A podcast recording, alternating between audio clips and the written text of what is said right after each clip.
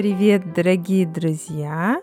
Я Саша, и я делаю подкасты для тех, кто учит русский.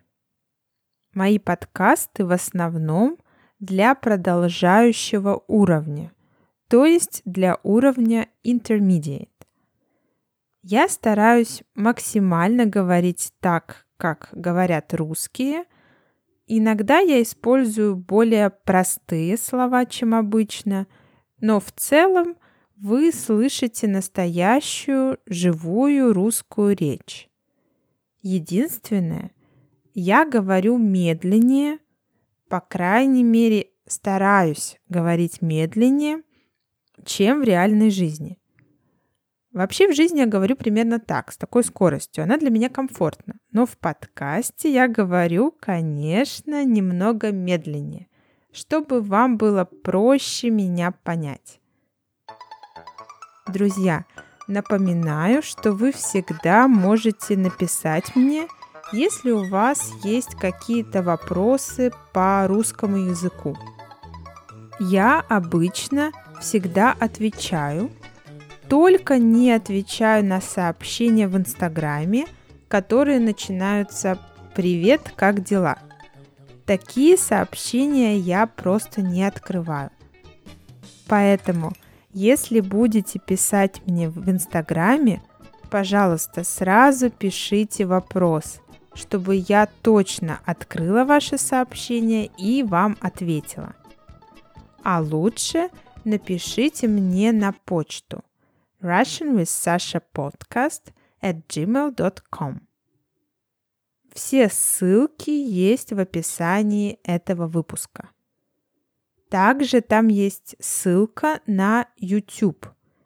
Я начинаю постепенно более активно вести YouTube и буду делать видео только для YouTube. Поэтому подписывайтесь, если вам интересно. Также планирую делать небольшие видео-подкасты на Патреоне. Ссылка на Patreon также в описании этого выпуска. Ну что, переходим к теме сегодняшнего подкаста, и это мой опыт изучения немецкого.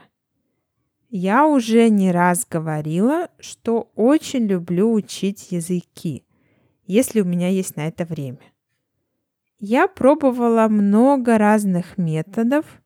Я люблю экспериментировать, Люблю, чтобы мне было интересно учить язык. И я решила поделиться с вами своим опытом, чтобы, может, тем самым помочь вам в изучении русского, например. В подкасте номер 50 я уже рассказывала про свой опыт изучения английского языка, который был в целом позитивным. Этот опыт был позитивным. С немецким все получилось немного по-другому. С немецким языком у меня очень длинные отношения, очень сложные и очень запутанные. Very complicated. Я начала учить немецкий, когда мне было 7 лет. И я учила его в школе на дополнительных занятиях в течение примерно двух лет. Я тогда вообще ничего не понимала, мне все было непонятно, сложно и обучение шло тяжело. Я запомнила только одну фразу с того времени. Это «Der Tiger ist krank». Все. Больше я не помню ничего. Так что особо я ничему тогда не научилась. Потом я долгое время не занималась немецким. В школе у меня был только английский. Но примерно в классе десятом я начала сама заниматься немецким. Но особых результатов я не достигла. Занималась я в основном грамматикой.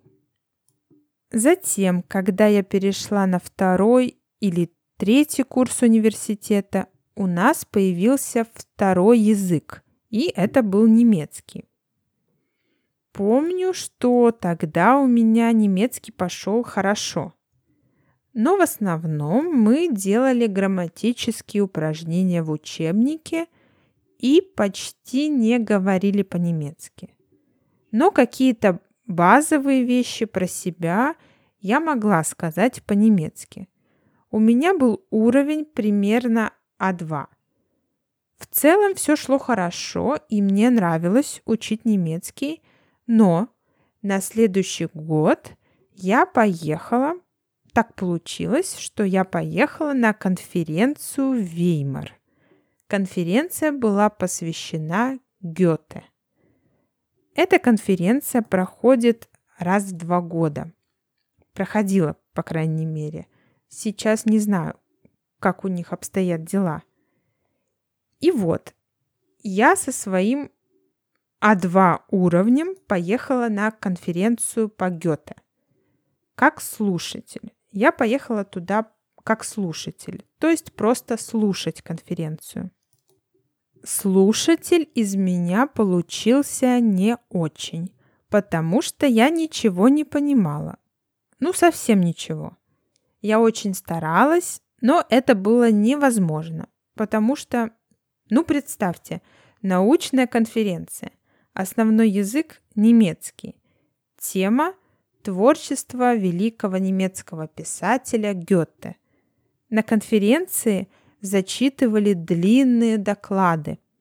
И чтобы их понять, нужно было иметь уровень C по немецкому, то есть advanced. А я была бегинером. И я просто сидела и ничего не понимала. Но самым сложным было в разных кофе-паузах, на разных обедах, ужинах разговаривать с людьми по-немецки. Потому что разговаривать я тоже особо не могла. В университете, как я уже сказала, мы в основном делали упражнения по немецкой грамматике, и если разговаривали, то на очень примитивные простые темы. А на конференции надо было обсуждать доклады, творчество Гёте. Конечно, это было для меня невозможным. В общем, уехала я из Веймара расстроенная тем, что ничего не понимаю и ни с кем не могу поговорить по-немецки. По-английски – да, но по-английски хотели говорить далеко не все. В общем, это был настолько печальный опыт, что я решила, надо учить немецкий, чтобы в следующий раз не ударить в грязь лицом. Ударить в грязь лицом – это идиома, которая значит to lose one's face. Итак, я не хотела ударить в грязь лицом – и начала ходить на курсы в университете. Курсы немецкого. Они были несложными. Мы опять же делали упражнения по грамматике в основном и не разговаривали. По окончании курса был небольшой экзамен, после которого выбрали несколько человек для поездки в Хайдельберг на курсы немецкого – не на конференцию по Гёте, а на курсы немецкого. Я туда не попала и расстроилась. После этого я перестала особо заниматься немецким, пока мне не сказали, что будет еще одна поездка в Германию, опять же на конференцию, в этот раз посвященную Иммануилу Канту. Мой уровень немецкого был в лучшем случае B1. И бабах, Иммануил Кант. Научная конференция. В этот раз я поняла больше на конференции, но не намного, потому что, ну понимаете, даже не любой немец поймет, что написал Кант по-немецки. А тут я со своим уровнем А2-Б1. В общем, не поверите, на следующий год все повторилось. я опять ездила на конференцию по Гёте Веймар, что-то даже поняла. Ну, процентов 10, наверное. Но в целом, конечно, это был такой негативный опыт.